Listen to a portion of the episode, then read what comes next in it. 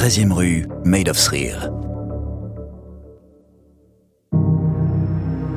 À l'occasion de la diffusion en exclusivité de Law and Order True Crime, l'affaire Menendez sur 13e rue, découvrez le podcast en quatre épisodes.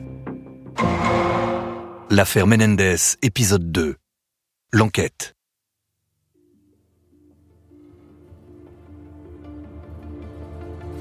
Dans la nuit du dimanche au lundi 20 août 1989, José Menendez, riche et puissant producteur de cinéma de 45 ans, et sa femme Kitty sont sauvagement assassinés dans leur somptueuse villa de Beverly Hills.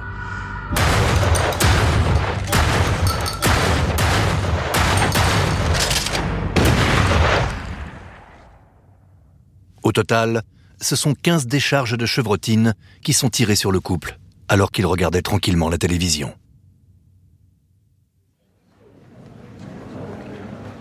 Lors des obsèques de José et Kitty, la salle est noire de monde.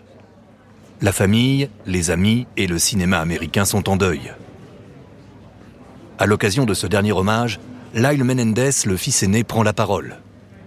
Il garde en mémoire les mots que lui a laissés l'homme qu'il vénérait le plus au monde, son père José. La famille représente ce qui compte le plus dans ma vie. Et j'espère qu'il en sera de même pour toi. Nous sommes porteurs d'un héritage unique. Cela engendre une grande responsabilité. Je te conseille au cours de ta vie de penser à ta famille et à ton pays. Je pense qu'avec ton frère Eric, vous pourrez changer le monde. Changer le monde, c'était la volonté de José Menendez. Mais le monde lui a réservé une fin abominable. Pour des millions d'Américains, José et sa femme Kitty sont tombés dans leur maison sous les balles de la mafia. Le Cubain était un homme d'affaires impitoyable. Tout Hollywood savait qu'il avait eu dans le passé certaines mauvaises fréquentations. Cette double exécution a tout d'un règlement de compte. Pas de témoins, aucune empreinte, pas d'armes du crime. Avant de s'enfuir, les tueurs ont même pris soin de ramasser les douilles. La commune de Beverly Hills recense à l'époque deux meurtres par an. En quelques secondes, ce soir d'août, le quota pour l'année 89 a été atteint. Les policiers vérifient bien sûr la piste de la mafia. À l'époque, le milieu du cinéma américain abrite quelques investisseurs peu recommandables. Mais ils ont du mal à y croire. José Menendez a certes côtoyé quelques hommes d'affaires douteux lorsqu'il était dans le business des films X, mais plus rien ne le liait à eux. Et les associés en question sont aujourd'hui morts ou invalides. S'il n'est pas crapuleux, un crime d'une telle sauvagerie ne peut être que l'œuvre d'un proche. Quelqu'un qui avait de bonnes raisons de voir le couple disparaître. Alors, les policiers s'interrogent. À qui profite le crime? C'est ainsi que leur regard se tourne froidement vers les deux fils du couple. Car la mort de José et Kitty Menendez laisse Eric et Lyle à la tête d'une fortune colossale, 14 millions de dollars. Le lendemain du crime, les deux frères regagnent la gigantesque villa hollywoodienne où vécurent avant eux Elton John et Michael Jackson. La maison, bien sûr, est transformée en scène de crime. Face aux policiers qui leur bloquent tout naturellement le passage, le comportement d'Eric et Lyle intrigue. Vous ne pouvez pas rester là. On habite là, c'est chez nous. On est venu prendre des affaires. Je suis le lieutenant Zuller, c'est moi qui suis chargé de l'enquête. Vous devez être Lyle et Eric. Toutes mes condoléances. On voudrait prendre nos affaires de tennis. Vous. Vous allez faire un tennis? Ouais, mon frère a un entraînement. Je ne peux pas vous laisser entrer. C'est une scène de crime. Vous risqueriez d'en compromettre l'intégrité. Vous n'avez pas le droit de nous empêcher d'entrer chez nous. Écoutez. Repassez dans trois heures. Je vous ferai entrer. Comment deux frères qui ont quelques heures plus tôt découvert leurs parents gisant dans le sang peuvent-ils songer à jouer au tennis? Certes, chacun réagit comme il peut face à la douleur et à la mort. Mais le lieutenant Zuller est circonspect. Et voilà qu'un autre détail lui revient. Dans sa déposition, Eric, le frère cadet, a livré un curieux détail à propos du moment où, avec son frère, il a découvert les cadavres de ses parents. J'ai vu de la fumée et du sang dans tout le salon. Comment ça a pu arriver? Or, les deux frères sont censés n'être rentrés que deux heures après la fusillade. Comment Eric aurait-il pu voir de la fumée si longtemps après? À moins qu'il n'ait été sur place au moment du massacre. Pour en avoir le cœur net, les policiers décident de vérifier l'emploi du temps des deux frères. Interrogés sur Batman, le film qu'Eric et Lyle disent avoir vu au cinéma ce soir-là, ils indiquent l'horaire de la séance. Et ça colle. Zuller et ses hommes questionnent ensuite Perry Berman, l'ami et ancien professeur de tennis, que les frères Menendez étaient censés retrouver après le cinéma. Perry confirme que ce soir-là, il avait bien rendez-vous avec Eric et Lyle, mais qu'après les avoir attendus un long moment en vain, il a fini par rentrer chez lui. Ce n'est que vers 23h15 que Lyle lui a téléphoné et a insisté pour le voir. Perry a finalement cédé et proposé de retrouver les deux frangins dans un bar, le Cheesecake Factory.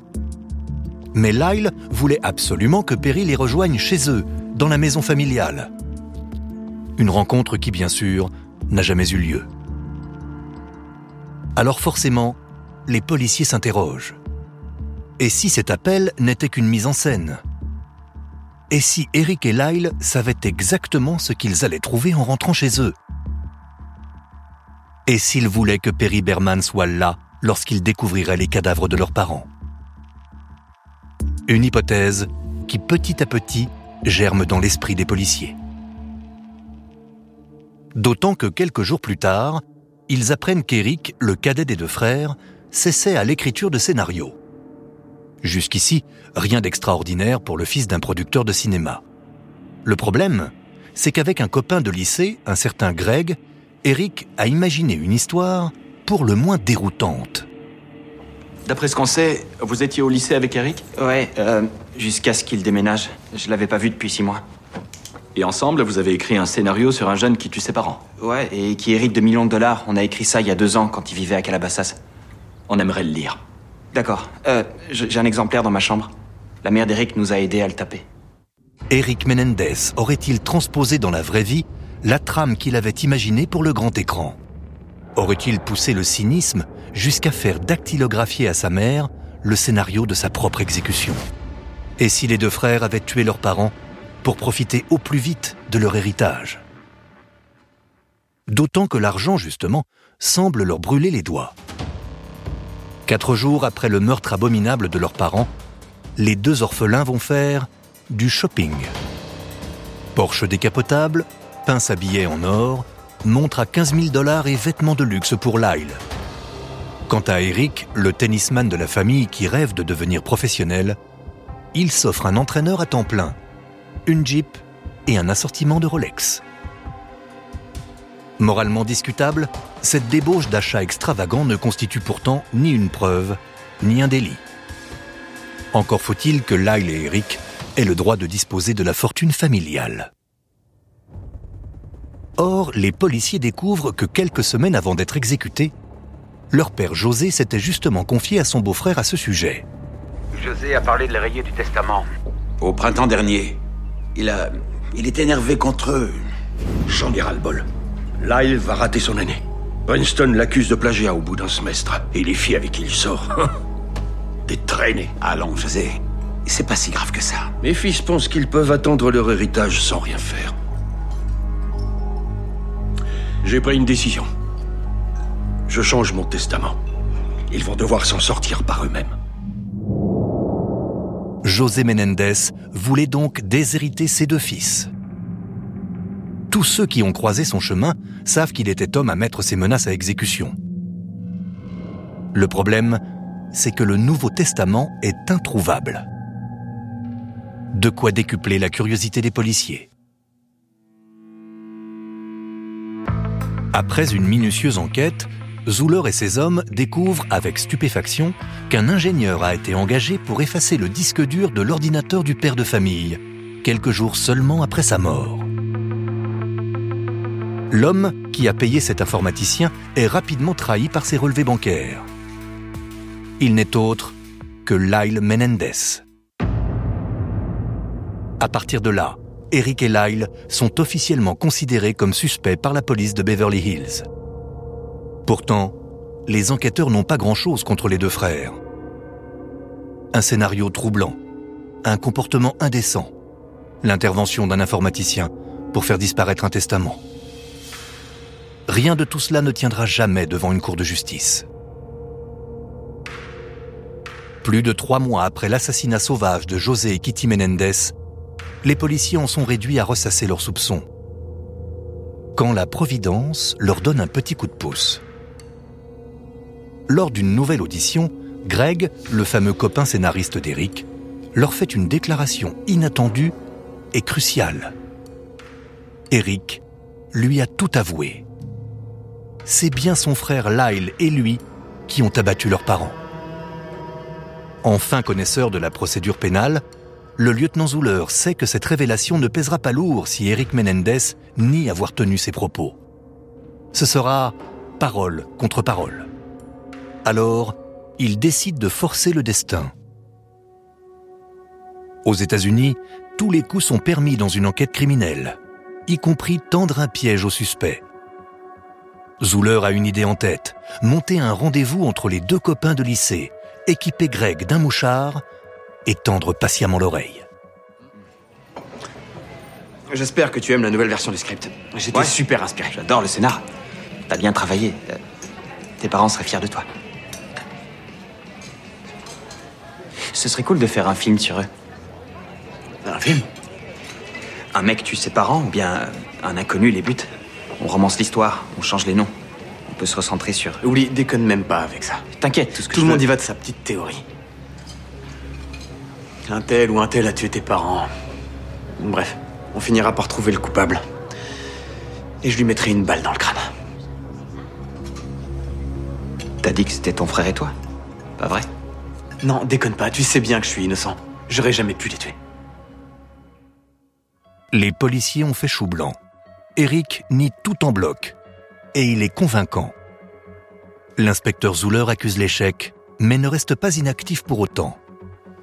Au contraire, il est prêt à tout pour débusquer une preuve susceptible de confondre les deux frères. Alors il se lance dans une quête éperdue. Pour retrouver les fusils qui ont servi au meurtre, Zuller visite une à une les armureries des environs de Beverly Hills. Il y en a plus de 350. Un travail titanesque qui finit par payer. Après des semaines de recherche, le lieutenant Zuller découvre que deux fusils Mossberg calibre 12 ont été achetés 48 heures avant les meurtres.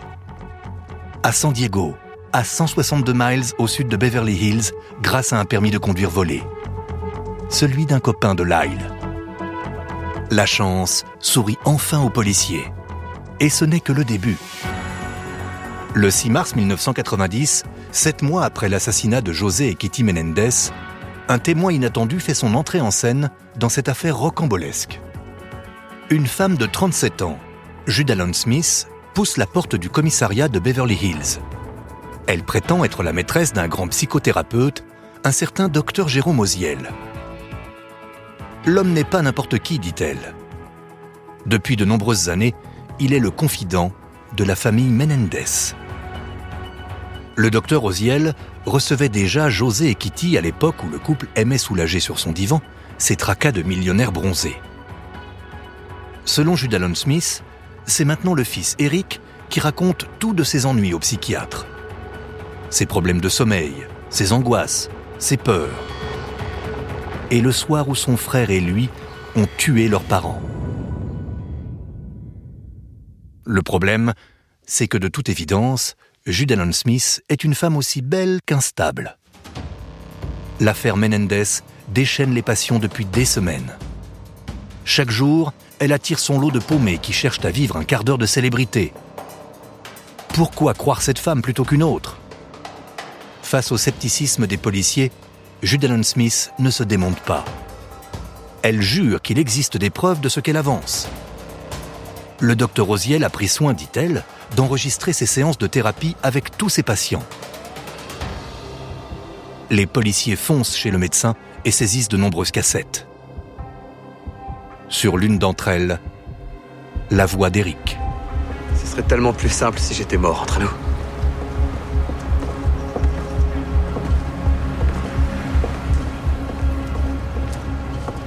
C'était nous. On les a tués. Et ce n'est pas fini.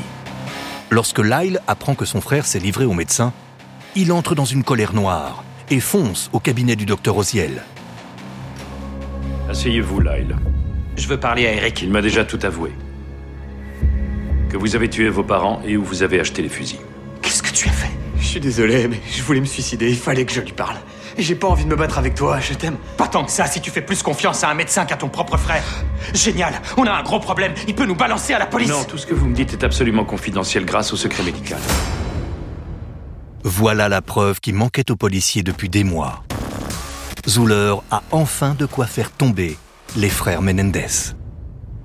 Dès le lendemain, Lyle, devenu l'un des héritiers les plus convoités d'Hollywood, s'apprête à se rendre au restaurant avec des amis, quand sa voiture est assiégée par une dizaine de flics équipés de gilets pare-balles et armés de pistolets automatiques. Quant à son frère Eric, les policiers le cueillent deux jours plus tard au pied d'un avion, alors qu'il rentre d'un tournoi de tennis à Tel Aviv. Les deux frères sont jetés en prison en attente d'un jugement. Ils risquent la chambre à gaz. Eric et Lyle confient leur défense à un ténor du barreau, Leslie Abramson. Leslie Abramson, une femme à la réputation féroce, connue pour faire des miracles. Elle vient justement d'obtenir une peine d'une clémence inouïe pour un garçon de 17 ans qui avait abattu son père pendant son sommeil. Trois ans de prison avec sursis. Leslie Abramson sait que son premier challenge consiste à obtenir l'invalidation de la pièce maîtresse de l'accusation, l'enregistrement du docteur Oziel. Face à elle, un adversaire déterminé et redoutable, le procureur Reiner. Lyle et Eric Menendez ont tous les deux été inculpés pour homicide avec circonstances particulières. Un mandat de perquisition a permis de saisir les enregistrements d'un psychothérapeute. Ils ne sont pas protégés par le secret médical? Il y a exception en cas de danger manifeste. Quel était le mobile des deux frères? 14 millions de dollars. Ça s'avère souvent un mobile suffisant pour tuer quelqu'un d'après notre vaste expérience. Pour le procureur Reiner, la messe est dite. Les deux frères ont commis le plus abject des crimes, le crime crapuleux. Ils n'échapperont pas à la peine de mort. Mais Leslie Abramson n'est pas femme à se laisser impressionner par les déclarations tonitruantes. Alors, elle contre-attaque. La police de Beverly Hills et le procureur ne s'embarrassent plus de prétendre respecter la loi. Ils ont violé l'intimité de la relation entre un patient et un professionnel de la santé en saisissant les notes du psychothérapeute d'Eric. Pire encore, ils se sont appuyés sur des preuves mal acquises pour envoyer Lyle et Eric en cellule. Imaginez les implications. Monsieur Reiner, qui convoite le poste de procureur général, fait la guerre au contrat social le plus élémentaire de la nation en voulant bafouer le secret médical entre médecins et patients. Quiconque parmi nous consulte un médecin ou discute avec un avocat ou se confie à un prêtre, un pasteur, un rabbin devrait probablement s'inquiéter. Quelqu'un doit arrêter cet homme et nous comptons bien le faire.